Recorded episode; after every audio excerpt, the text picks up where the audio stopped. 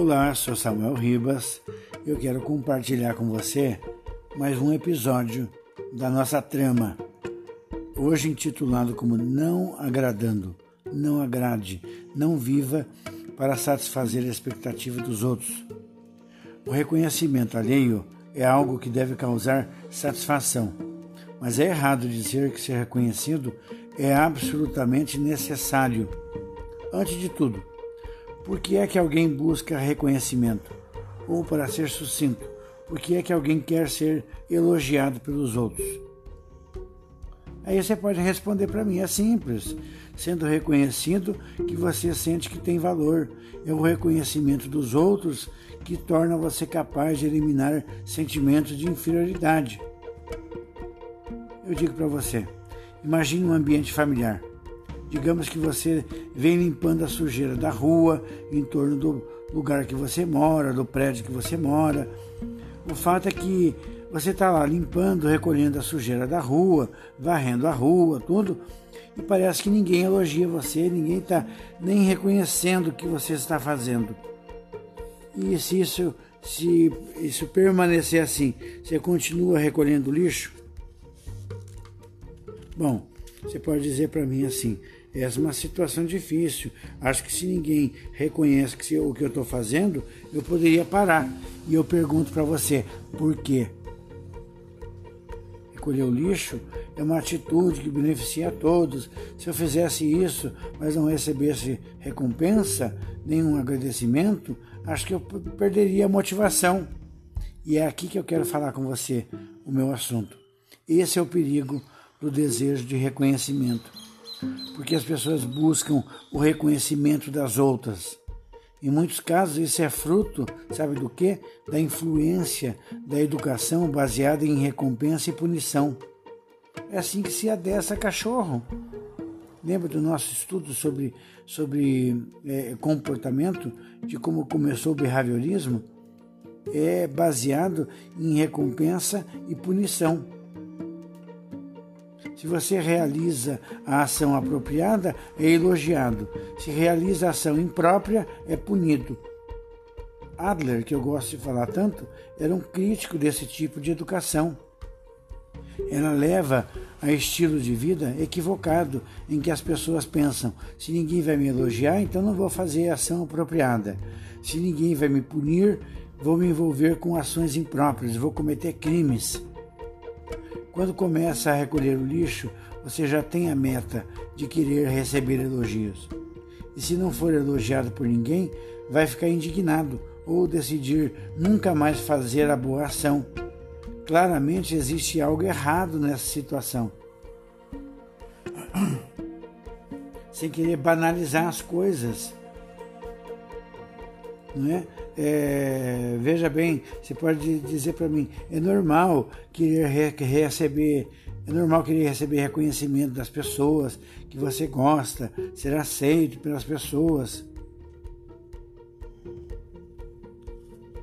Você não vive para satisfazer a expectativa das outras pessoas, e nem eu.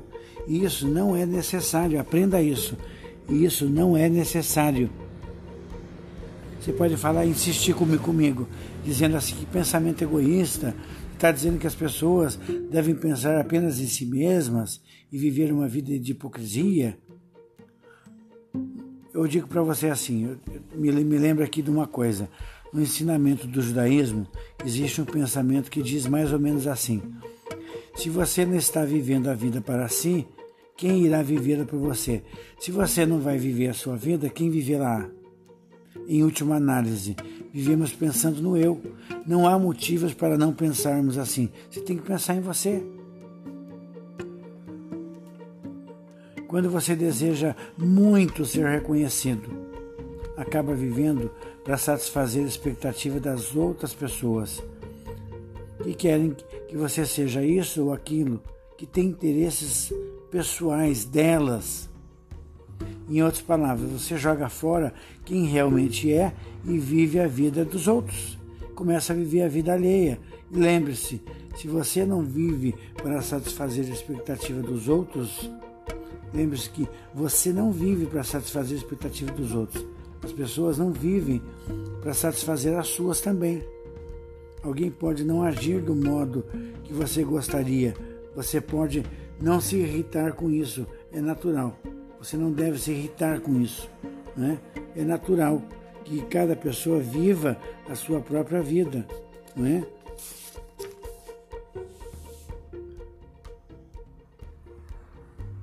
Vamos pensar o seguinte: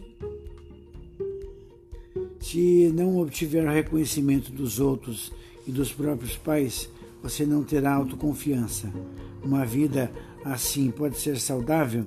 Alguém pode pensar: Deus está observando, portanto devo acumular boas ações. Mas essa visão e a visão nihilista de que Deus não existe, logo todas as más ações são permitidas são dois lados da mesma moeda. Mesmo supondo que Deus não exista e que, e que não seja possível obter reconhecimento divino, continuaríamos vivendo, tendo de viver essa vida. Na verdade, é para superar o niilismo de um mundo sem Deus que precisamos negar o reconhecimento das outras pessoas.